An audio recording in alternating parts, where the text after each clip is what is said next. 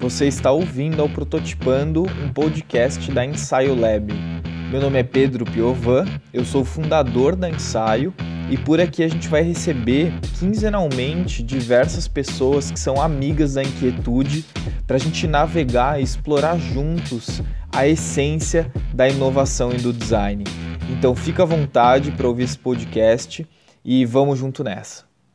Se você quiser continuar em contato com todos os assuntos que a gente trata aqui no Prototipando, aproveita para se inscrever na nossa newsletter, que sai toda terça e quinta. A gente envia algumas provocações, reflexões, eh, aprendizados, informação sobre tudo que tanja esse mundo de inovação, design, empreendedorismo, criatividade.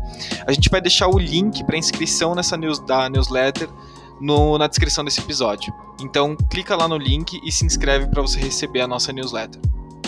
Fala pessoal, bom dia, boa tarde, boa noite. Meu nome é Pedro Piovan, sou host do Prototipando, desse podcast que vos ouve, e eu sou fundador também da Ensaio, é, Ensaio Laboratório de Inovação que, é, que criou esse podcast. É, o objetivo do, do, Prototipando é que a gente, enfim, costure conversas, prototipe ideias, prototipe artefatos e que a gente enriqueça cada vez o nosso repertório e é claro, como é, ninguém faz nada sozinho, a gente tem aqui um convidado muito especial, amigão meu, é, Felipe Xavier. Vixe, vou ler o currículo do Felipe agora, hein? Meu Deus. ai, ai, ai. Assim, dentro de tudo que o Felipe é, é ele é criador do Jornada Freelancer, mentor de growth na, na ACE, professor de marketing data analysis, professor de growth na, na Terra. É, Fê, assim, se eu for ficar lendo aqui tudo que você é, eu tô ferrado. Cara, se apresenta aí para quem tá te ouvindo. Uhum. Bacana, mano. Eu que agradeço. Muito obrigado, muito obrigado mesmo. Ah, cara, eu, meu nome é Felipe Xavier, como o queridíssimo Pedro já disse.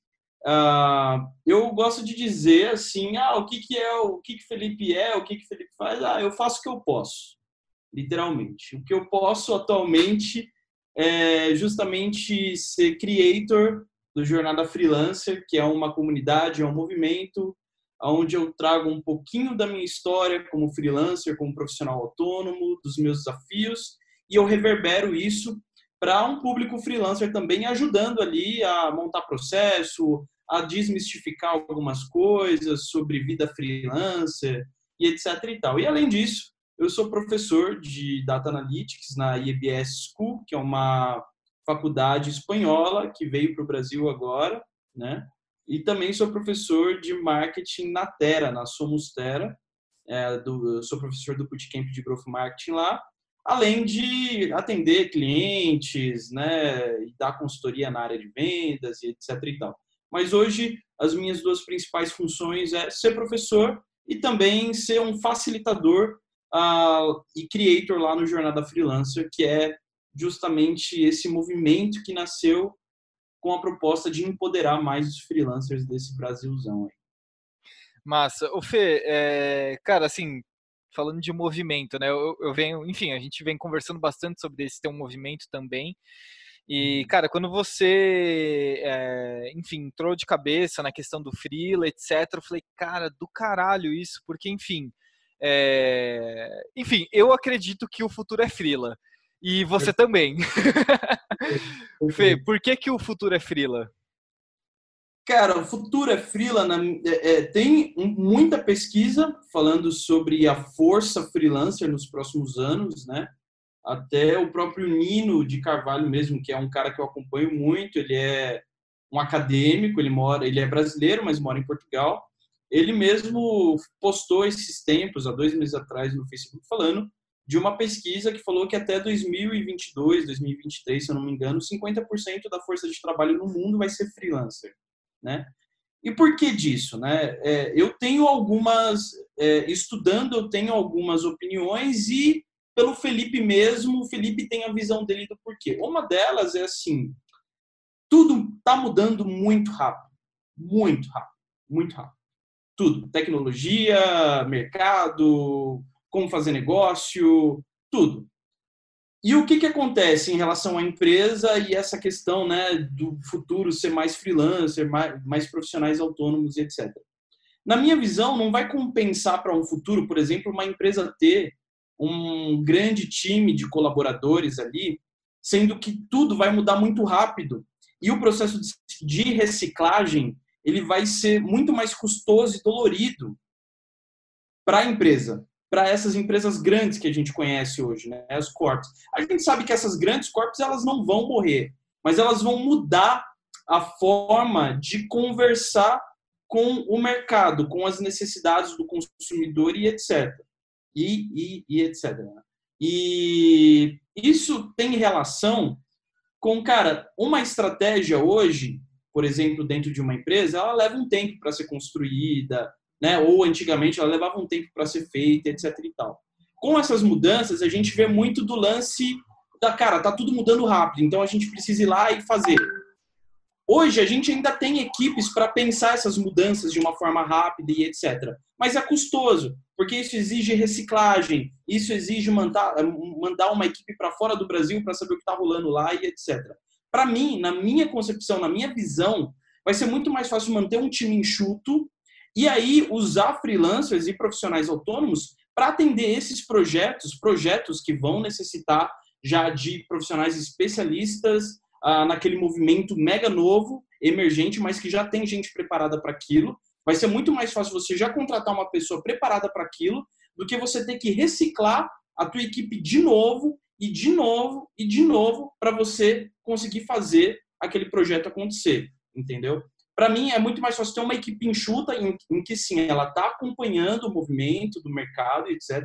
Mas é muito melhor você ter essa equipe enxuta e contratar projetos, né, profissionais por projetos, por demanda, do que você inflando a tua empresa, inflando a tua empresa de profissionais, de colaboradores, sendo que vai, você vai gastar muito mais tempo reciclando essa galera, educando essa galera, do que fazendo com que os colaboradores executem de fato.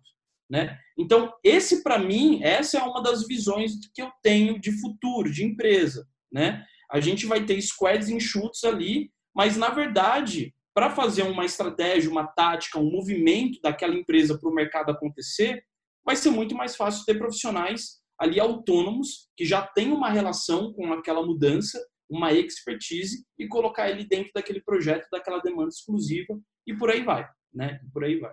Então, para mim fica muito mais fácil, né? E fica muito mais orgânico também.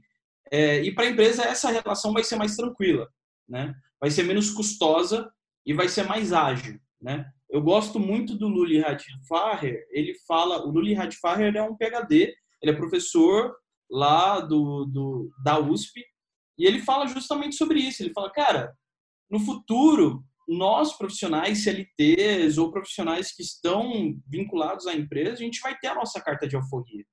Porque vai existir uma crise. Porque nada mais do que tem hoje desse movimento uh, de gestão, de ser empresa, de estar em empresa, isso não vai mais ser sine qua non, entendeu? Não, não vai mais fazer sentido. Vai ser tudo muito volátil, vai ser tudo muito rápido, vai ser tudo muito, assim, para ontem. E para ontem a gente não tem tempo de ficar, por exemplo, uma empresa não tem tempo de ficar formando pessoas, né? Empresa não é ONG, empresa não é faculdade. Empresa, ela sempre vai continuar sendo aquele, aquela relação hierárquica, onde tem um lá em cima que sabe bastante, tem dinheiro e manda, e o resto faz. Se bem que eu acredito que isso vai mudar também ao longo do tempo, mas a gente vai ter, sim, ainda as empresas existindo só com que essa visão mais enxuta de equipe e contratando profissionais por demanda aí. E Fê, você estava falando, cara, eu venho, enfim, eu, eu, venho do mundo de produção cultural, né? E eu, eu, produzi por muito tempo mostra de cinema, etc. E é engraçado porque eu falei, cara, assim, eu trabalhava dessa forma na mostra. É, e toda, enfim, todos os produtores culturais ele trabalham um pouco nesse modelo. É, por que, que você acha que isso é novo para o mundo corporativo, esse movimento, sendo que não é tão novo para outros cenários? Cara, eu acho que é novo, sabe por quê? Porque a minha percepção de empresa hoje é sempre do dono vendo os seus, os seus colaboradores como um bando de ratinho dentro da gaiola. E aí ele fica jogando petisco e aí ele vê os colaboradores brincando na, na rodinha ali, no giratório, etc e tal. Porque ele tem o controle. Ele tem o controle. A gente entende que as empresas hoje, no mundo inteiro como elas são, têm um perfil hierárquico, um hierárquico onde sempre tem uma pessoa ou um grupo que vai ter um controle sobre a base. E a base vai fazer o que aquele grupo de controle quer. Ponto e acabou, né? No mundo cultural, no mundo artístico, é diferente, obviamente, porque a relação com o trabalho ela é diferente por causa da, vis da visão artística e cultural também. No mundo do negócio, a única visão que o grupo de controle tem é dinheiro, dinheiro, dinheiro e dinheiro. Né? E o que, que acontece?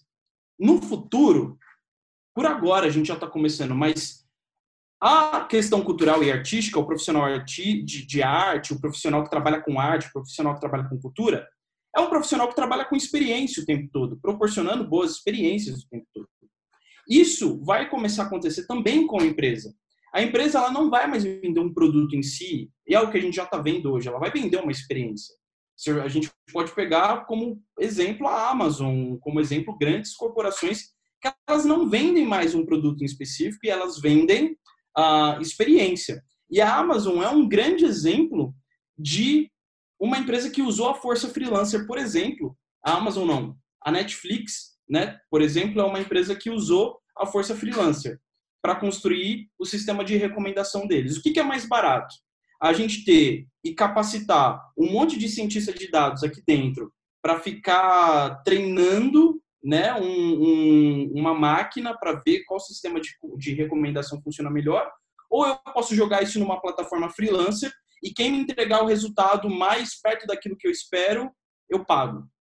Foi assim que aconteceu, né, o sistema de recomendação da, da Netflix, por exemplo. É assim que acontece algumas coisas relacionadas à Amazon. A Amazon vai lá, joga no Kaggle. O Kaggle é uma plataforma onde conecta profissionais que manjam de machine learning, dados e etc. Meu, joga lá, a galera vai lá, entrega várias ideias, eles veem todas aquelas ideias, retêm todos os insights delas, mas a melhor eles pegam e pagam ali um valor específico. Por exemplo, a Netflix pagou um milhão de dólares para o russo que fez o sistema de recomendação. Cara, o que é um milhão de dólares para Netflix hoje, entendeu? E o cara construiu um sistema de recomendação tão complexo, ele é um freelancer que construiu um sistema de recomendação tão complexo que a Netflix não conseguiu implementar ele todo até hoje, né? Ela conseguiu implementar uma parte dele na época, que era muito complexo. Era muito mais do que o Netflix precisava. Então, o que, que saiu? O que, que compensou mais, né? Pô, legal, deixa eu empoderar uma classe que está emergente aqui de pessoas que já estão manjando, que já estão, já têm habilidade suficiente, eu vou falar para eles me darem a solução. E aí eu vou pegar essa solução e vou encaixar dentro da empresa e vou contratar alguns profissionais para fazer a manutenção disso. E não vou necessariamente precisar contratar profissional para educar ou para falar exatamente aquilo que eu preciso. Não. Eu pego um projeto, eu contrato profissionais num projeto por demanda, faço eles baterem a cabeça e eles me entregam aquilo que eu preciso. Obviamente, tem coisas boas e ruins nisso, mas é um, é um movimento que funciona melhor, né, para um futuro. Então, justamente, a Netflix, a Amazon e toda essa galera entrega experiência. Eles já estão fazendo isso. Então, é uma coisa que vai começar a acontecer com mais força no Brasil. Por exemplo, não vai ser mais só aquela, relação, aquela relação de vender produto e ganhar com ele. Não, é aquela relação de ok, esse é o produto, mas a experiência por volta dele é muito maior. Por isso, eu vou precisar ter profissionais que têm visões diferentes. Eu vou ter, precisar ter profissionais que têm é, é, vivências diferentes, com outros desafios, com outros projetos. E esses profissionais são freelancers, porque você não consegue ter isso, né, essa, essa capacidade de é, é, de conseguir promover uma experiência incrível, entregar um projeto com uma experiência incrível, se você tem, por exemplo, um monte de rato dentro da gaiola. Entendeu? Você tem um monte de funcionário, um monte de colaborador dentro de quatro paredes, olhando para o teto, olhando para o lado, olhando para frente, e trocando ideias, se relacionando, mas ele não tem vivência de outros desafios o tempo todo. O freelancer, ele, ele tem isso. Uma semana ele está com um projeto, outra semana ele está com outro, no outro mês ele está no outro país. Cara, isso agrega de uma forma tão gigantesca né, na, na, na, no profissional, agrega no serviço dele, na forma que ele entende o briefing, na forma que ele entende o propósito da empresa. Isso é tão absurdo que compensa muito mais. E às vezes, para a empresa, sai mais barato, porque é um grupo de profissionais que vai atender um projeto por demanda. Então, eu acho que isso vai mudar, né? Vai mudar essa relação de vende o produto pelo produto ou vende o produto e é, vende a oferta e entrega o produto, né? Não, calma aí. Oferta, produto e experiência. Na experiência é onde o jogo muda.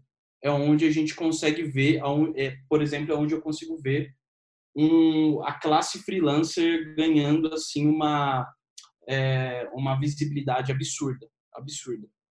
E aí eu posso depois dar vários exemplos, né, de vivências que eu tive até agora com o Google, que é só uma das maiores empresas do mundo, né? E de como a minha experiência fez diferença para um projeto que eu fiz lá. Manda bala, manda bala. Acho que é legal compartilhar, Fê. O que, que você fez no Google? Como é que foi essa tua experiência? Ah, não, é. Lá eu era responsável, junto com a ACE, de mentorar as agências, né? De mentorar. E o que que acontece? Por exemplo, eu fico, eu estava imaginando enquanto eu estava fazendo o trabalho, vários dos insights que eu trouxe para as agências, né, eu era responsável por mentorar em vendas, né, fazer as agências venderem mais, né? E vários dos insights em momento de mentoria, de consultoria que eu trouxe para as agências, se eu for falar assim que 40% deles é, foi, não, minto, se eu for falar assim, cara, 40% deles foi, foram insights de vivências que não tiveram nada a ver com vendas, que não tiveram nada a ver. Cara, foi coisa assim, tipo, putz, cara, aquele negócio que eu fiz relacionado a dados, eu posso inserir nesse contexto de vendas, ou essa analogia funciona bem aqui, mas era uma analogia que eu usei para falar, por exemplo, de experimento. Então, eu vou usar isso aqui. Mas foi uma analogia que, por exemplo, eu usei para falar de uma peça de display que eu queria fazer no, num anúncio no Google, sabe? Tipo, coisas de vivências de outros desafios que eu tive que eu consegui usar para falar, por exemplo, sobre vendas e conseguir trazer mais maturidade para aquela ideia, para aquela proposta, para aquela para aquele plano de ação que estava todo mundo batendo a cabeça, etc e tal, né? Eu, eu, cara, até mesmo é, é, ficção científica, eu começava a usar umas analogias assim de, cara, aquilo que eu li no livro do Murakami, eu li no livro do Star Wars, não sei, eu consegui encaixar como analogia para explicar melhor aquilo que eu estava falando e que eu via que a galera não estava entendendo tão bem, sabe? Tipo, eu fui falar, por exemplo, sobre upsell e cross-sell usando a questão de, cara, entende o teu negócio, entende o teu produto que você está vendendo como um planeta. Entende os pequenos serviços como satélites.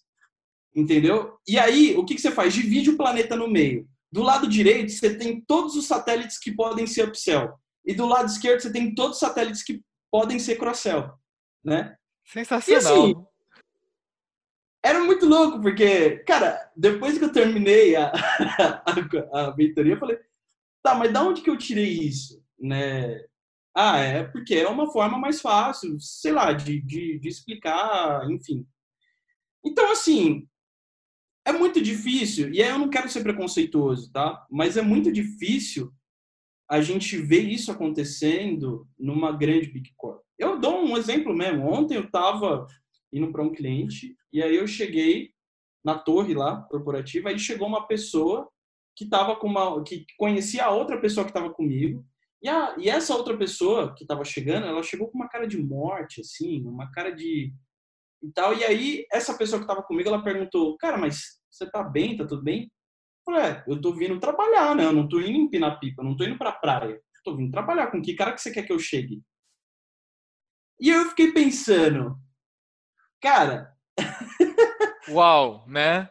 Nossa. É, é, e assim, é geral, né? É, a galera que Total. trabalha, eu sou de São Paulo, você é de São Paulo, a galera, a galera que sai para trabalhar Você entra no metrô, você já vê aquela, aquela cena fúnebre. E aí, de verdade, eu não sei, eu não sei como que as empresas vão sobreviver no futuro próximo se elas não começarem a entender que uma experiência, uma boa experiência ao cliente, uma, uma empresa saudável, ela começa no nível de vivência que você proporciona para os seus colaboradores. Por exemplo, eu posso estar errado aqui falando que as empresas, grandes empresas com milhões de colaboradores como existem hoje, vão acabar, porque elas podem acordar e podem falar assim: não, beleza, eu preciso entender o meu colaborador como um freelancer. Tá, o que, que significa? Significa que ele é um cara que ele vai ter várias vivências. Ele vai andar de áreas para outras áreas. Ele vai trabalhar de lugares diferentes ou de matrizes diferentes. Ele vai ter outros contextos. Tá, a gente sabe que muitas vezes isso acontece só com o C-level, só com a gente, a galera que está lá em cima, que está tomando prosecco, enquanto os colaboradores estão se ferrando para fechar o mês. Entendeu? Eu posso estar errado, as empresas podem entender os seus colaboradores como os seus colaboradores como freelancers. Mas acho muito difícil, porque tem essa relação de poder, tem essa relação é, verticalizada, total, né? Então, é, é muito difícil, cara, é muito difícil uma empresa conseguir sobreviver no futuro, é, num futuro futuro mesmo, eu nem diria nos próximos 20 anos, a gente sempre tem um delay de 5 anos aqui, 4, 5 anos aqui no Brasil, né? Eu não sei se isso pode mudar ou pode piorar, mas assim, tem coisa mudando pra caramba? Tem, tem a galera tá olhando mais para essa questão de comportamento, consumo, experiência, inovação, tá. Mas cara, não adianta nada, na minha opinião, você olhar para todas essas habilidades emergentes, essas metodologias emergentes, sendo que você vê e aí o ponto do gestor, né, sendo que você vê a tua equipe, o teu time de colaboradores como um monte de ratinho dentro da gaiola. Né? Eu, eu, eu, tô achando isso sensacional, porque eu tô lembrando de várias coisas. Uma coisa que eu lembrei aqui, que acho que resume bem isso que você tá dizendo, Fê, é um amigo meu, ele ia, ele ia fazer um, um trampo com a Netflix, é, porque a Netflix contrata produtores de vídeo freela é, para produzir as séries, ele foi escolhido, etc. E ele precisava, em uma semana, abrir uma uma conta empresarial é, num banco. Uhum. E aí ele falou, pô, meu, não tô afim de abrir num banco tradicional, enfim, pagar taxa, aquela história, então eu vou abrir é, uma conta jurídica num, no banco digital. Ele tinha uma semana para isso. Aí isso a gente falou na segunda, eu, enfim, eu falei, pô, boa sorte, né, vai dar certo, sei o quê. Aí na quinta ele me mandou uma mensagem assim, Pedrão, é, cheguei à seguinte conclusão, todos os bancos digitais que eu falei, eles são muito bons de landing page. E só. aí, eu, aí, eu, perguntei, onde Exato. você abriu a conta? Onde você abriu a conta? Aí ele falou, cara, no Banco do Brasil.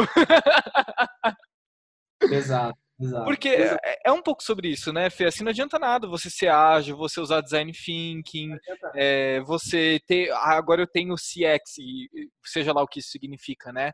Ou eu tenho EX aqui, eu, eu, eu tenho Employee Experience. Eu, como assim você tem Employee Experience? Mas tudo bem, né? Então não adianta nada você falar que usa, ou ter esse método grafitado na tua parede, ou ter um puff na tua, na tua empresa, sendo que é, o que, que você entrega de saúde para o teu colaborador, né? Pois é, pois é. As empresas precisam parar de viver de hype. Literalmente. Precisam, cara, porque isso mata é só você pegar, ver o período de uma que dura uma startup, o tempo que ela dura no mercado. É o que? Dois anos? Sim. Se for pegar lá o, o Twitter lá do cara da, da iCombinator lá, que é um dos founders da iCombinator, toda semana ele postava um tweet falando ah, a startup X conseguiu milhões de investimentos. Aí dali um, cara, 20 meses, sei lá, a startup falia, sabe? Então, Porque... tipo, uma coisa que eu, que eu gosto de falar, Fê, ela já nasce morta. É, Ela nasce morta, né? É, e assim, aí vamos, vamos inverter o quadro e falar do cenário positivo. A gente vê de várias iniciativas questionando o quanto essa exploração de recurso, é, seja ele capital humano, seja ele é, recurso ambiental, é, tá matando a gente, né? Enfim, é, isso já não é novidade. Mas então a questão é como é que a gente pode é, conviver com esses recursos de uma forma saudável, né? Então como é que a gente pode conviver com a natureza de uma forma saudável sem matar ela para a gente ganhar dinheiro? Né? Uhum. Eu acho que esse, esse é um ponto. E aí a gente pode trocar esse nome. Como que a gente pode trabalhar com outros seres humanos sem matar eles, né? Perfeito, perfeito. É, isso tudo está mudando aos poucos, né? A relação de consumo está ficando mais consciente, né? A galera tá, eu acho que tem um lado positivo que a galera tá ficando mais consciente. É, eu, eu acho muito bacana esse esse movimento gigantesco que está rolando, né? De vegan food e tal, galera e pá, por exemplo, é um movimento bacana. Eu acho que é hype também, é uma, uma hora história, um pouco a boa, mas assim, é, a galera está acordando para algumas coisas que são interessantes. E também está acordando para essa relação uh, de saúde mental, de vida e trabalho, né? Eu separo, eu não separo. É tudo uma coisa só? Não, não é uma coisa só, né? É, eu acho que um benefício, um do, uma das coisas mais divertidas, digamos assim, e bacanas de ser freelancer, talvez, é justamente essa, você não, não separa exatamente, né? Por exemplo, eu estou aqui da minha casa, eu tenho a minha disciplina para trabalhar de casa, né? Eu tenho que ter um pouco essa separação de cenário, de enxergar a minha casa como casa e depois enxergar a minha casa como ambiente de trabalho. Mas vida é vida. Então eu vivo trabalhando e vivo no lazer com a minha família etc eu não necessariamente separo tanto, porque eu tenho essa possibilidade, eu tenho essa liberdade de que, por exemplo, enquanto eu estou gravando um podcast com meu amigo Pedro, eu estou sentado num sofá, eu estou tomando um vinho ou estou fazendo qualquer outra coisa, né? Isso está relacionado à liberdade de me expressar, de fazer aquilo que eu sinto vontade, mas sem deixar aquilo do qual eu tenho responsabilidade, que é o meu trabalho, né?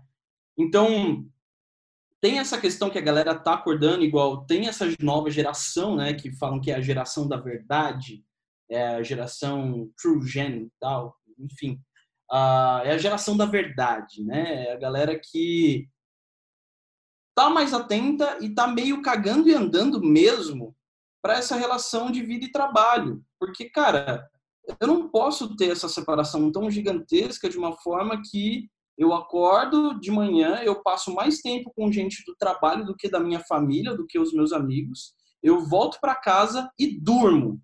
E no dia seguinte eu tenho a mesma rotina.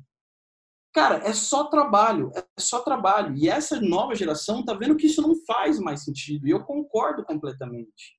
Porque a gente acaba ficando escravo de. E aí entra um espectro político aqui e tal, mas eu não quero ir tanto para isso. Mas acaba virando só uma relação de vida capitalista e ponto, acabou. Você vive para arcar com responsabilidades financeiras e nada mais. E na, cara, e, e, tem. E aí, e aí a gente vê, por que, que a gente vê o Whindersson, que é um cara mega ultra né, influenciador aí, youtuber com depressão? Por que, que a gente vê uh, Billie Eilish com um CD quase inteiro falando sobre depressão e suicídio. Por quê? Porque tá todo mundo buscando algo a mais, né? Ah, beleza, eu estou usando a minha arte, mas eu estou usando a minha arte, por exemplo, a gente pega o exemplo do Whindersson, um cara mega talentoso, tem um canal no YouTube com mais de 3 milhões de seguidores, tem um, uma legião de fãs, tá infeliz, por que será que está infeliz? Qual é a relação, né? E aí eu não sei exatamente, mas eu vejo que a gente acaba sendo muito 8 ou 80, a gente não tem um equilíbrio de nada, a gente não consegue fazer uma fusão de nada muitas vezes, ou é aquilo ou é aquilo outro. não pode se juntar, sabe? Não pode, não pode. Não, cara, trabalho, trabalho é vida. O trabalho dignifica o homem, sim, dignifica o homem, como já dizia a saudosa Bíblia. Mas é... tá, não é só isso.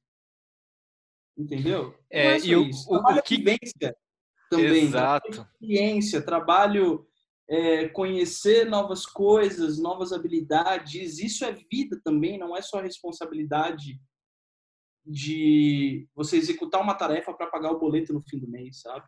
Eu acho que é essa carta de euforia que o freelancer talvez consiga ter, né? E aí também é uma mudança de mindset também, porque o freelancer no Brasil ou no mundo sempre foi visto como aquele cara que ainda não deu certo na vida, ou como aquele cara que está num momento de transição.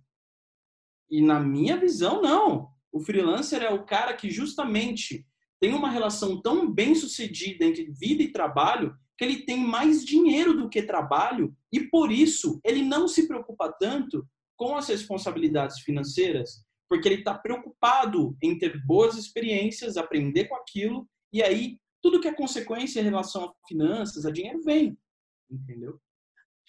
Ô, Fê, é, o que, que você vê como os primeiros movimentos, os dois primeiros passos para as empresas conseguirem é, dialogar com esse novo cenário, que é o cenário freelancer? É, enfim, você falou bastante sobre como que as estruturas elas podem ser, né, empresas mais enxutas trabalhando com projetos, mas assim, como é que as empresas elas podem dar o primeiro passo? E aí essa mensagem ela vai muito para um diretor, um empresário, é, alguém que está atento a tudo isso, quer entrar nesse mercado, mas fala, meu, como que eu faço essa primeira transformação? Cara, boa pergunta. eu... boa, ótima pergunta. Bom, vamos lá, vamos, vamos entrar no momento prolixo aqui. É... eu acho é, na verdade, que isso começa um pouco. Eu, eu acho que, na verdade, tem um longo caminho aí, tá? De entender que a, as pessoas não estão felizes nas empresas, elas estão saindo e por isso essa força freelancer está ganhando espaço. Eu acho que, assim, uma forma de os gestores atuais acordarem para cuspir, né? Tirar o ego do cu, é, é, é justamente. Pode falar palavrão? Pode, pode. Esse podcast pode tudo. Tá? Na verdade, eu odeio falar palavrão, mas enfim, eu acho que. Por é favor. Uma forma de se expressar, isso aí. É, o ego do, do reto, né? É, basicamente, cara, é, ele primeiro ele precisa entender como que está a relação dele, da empresa, da missão da empresa com os seus subordinados, com os seus colaboradores. Porque assim, eles, né, a maioria dos grandes gestores são assim, né? Pelos os que eu conheci, eu não quero generalizar, mas acho que a, maior, a grande maioria assim. Ah, beleza, tá feliz, tá feliz, não tá feliz, vai procurar outro lugar, porque para trabalhar aqui tá cheio de gente, né?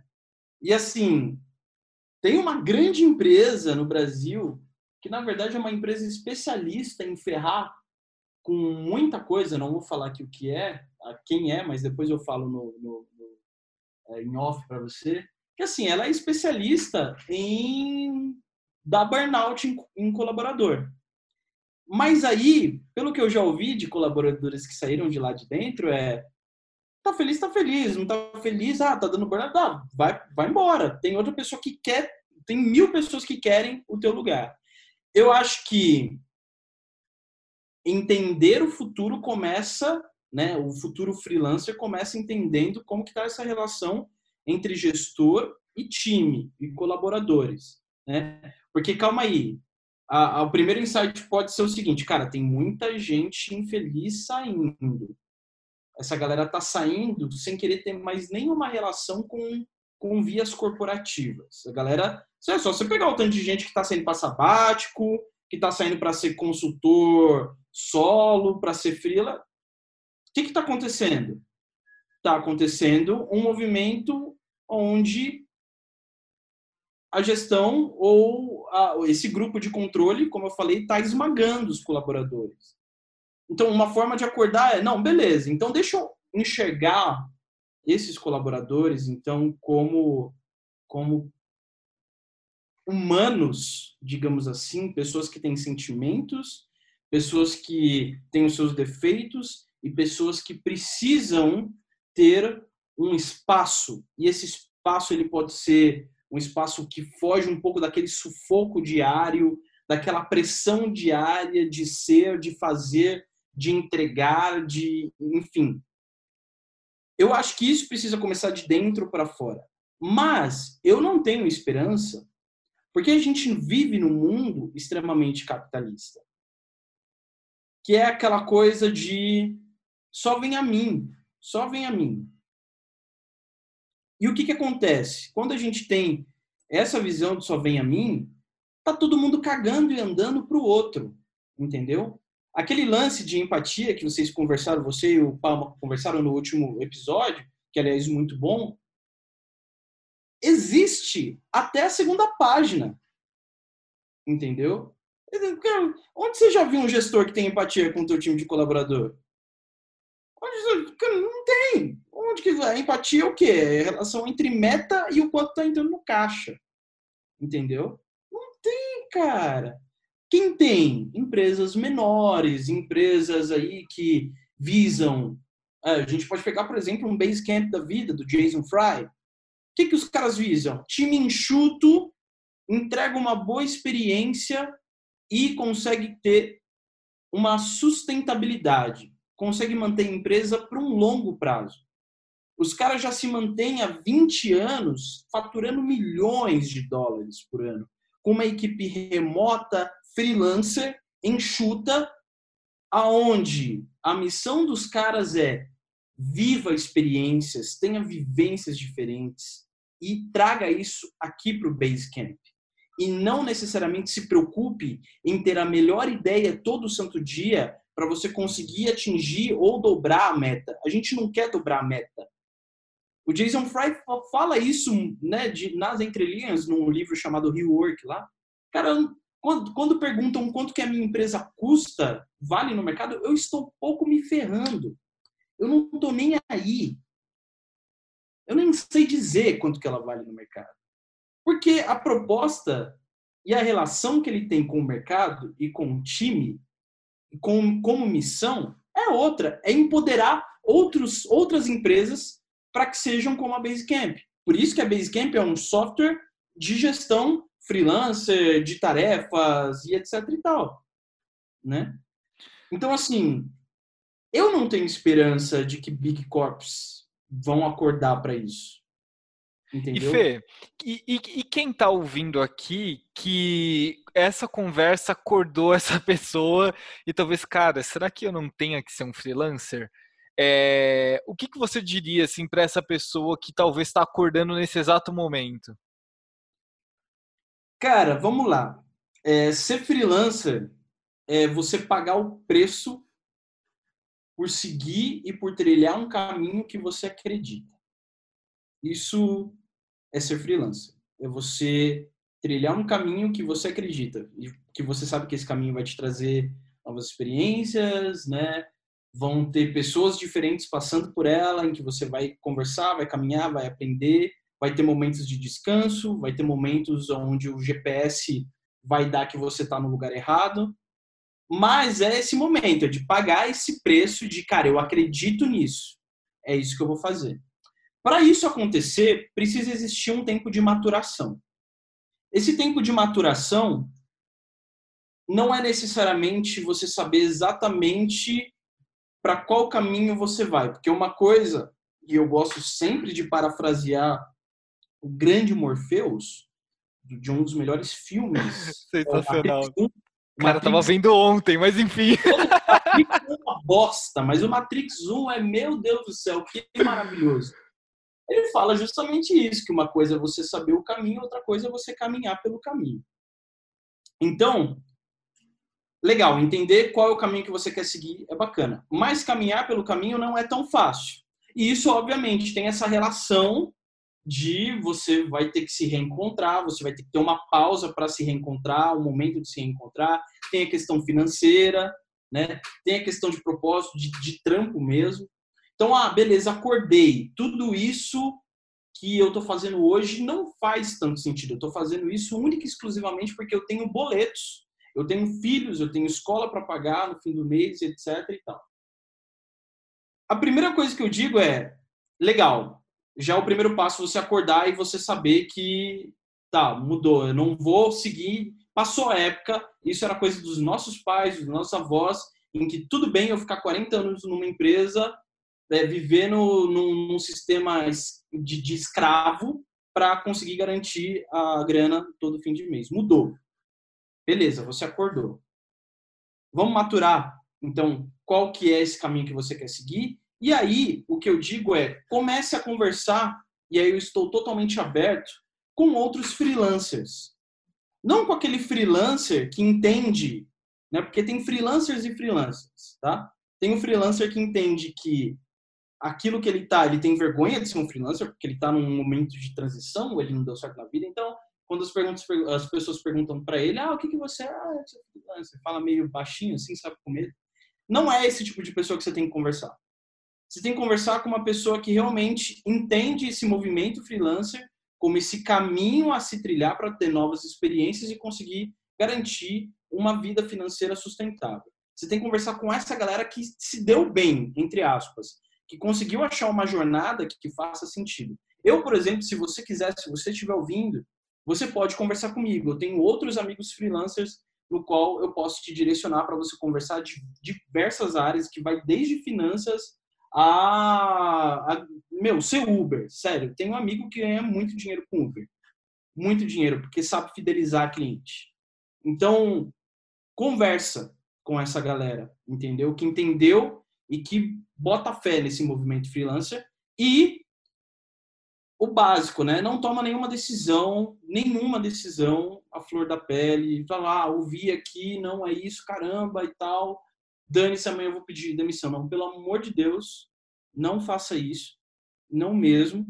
A não ser que você tenha um pé de meia, um bom pé de meia para você pelo menos aguentar um ano, né?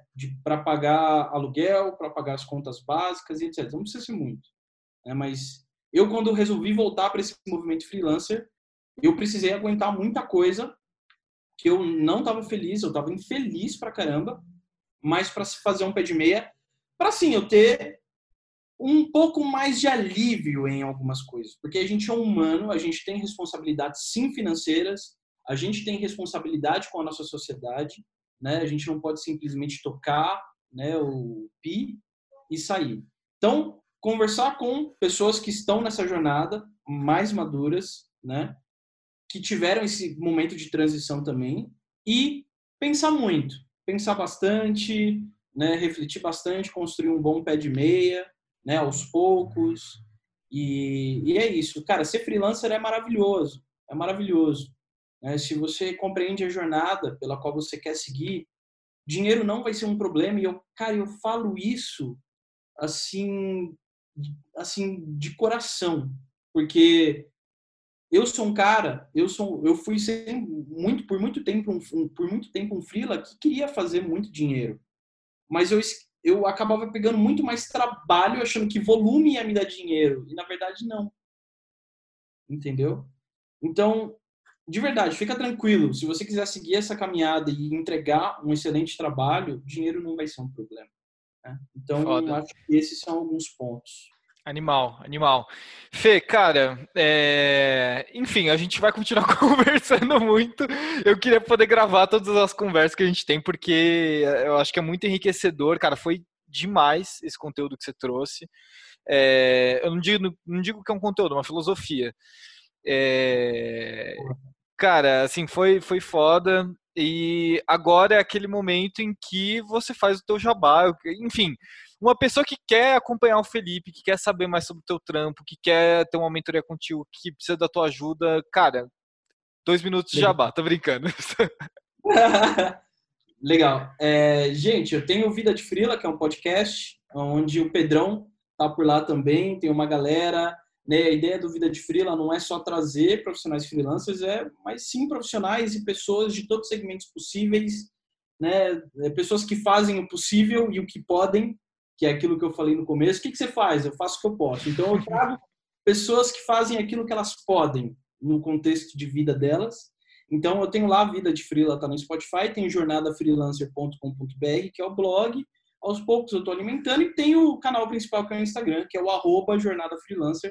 Lá eu posto dicas e etc. Tem curso saindo e tem a segunda turma de mentoria abrindo agora para novembro, né? Já estamos em novembro. É, então tem a segunda turma, a primeira turma já rolou, foi muito legal. Tem freela se dando muito bem depois da mentoria da, dessa turma, então se você tiver algum interesse é isso, só entrar em contato e valeu. Fê, cara, brigadão de novo pela, pela tua participação, foi sensacional. Com certeza a gente vai gravar mais. E Eu obrigado você que ficou até o final ah. e acompanhou a gente. Quer dar uma última palavrinha, Fê? Não, eu, eu que agradeço. Desculpem aí qualquer coisa, né? É, tamo junto e, e é isso. Contem comigo aí. Eu admiro muito você, você sabe. Você sabe a importância na minha história como Frila que você tem. De verdade, você grato o resto da vida pela, pela amizade que eu tenho contigo. E obrigado por botar fé né, nesse meu movimento. Obrigado por me aceitar né, com todos os meus defeitos também como amigo, todas as minhas características e etc. Obrigado mesmo. Valeu. Tamo junto, Fê. Cara, brigadão, meu. Abraço. Valeu. Falou.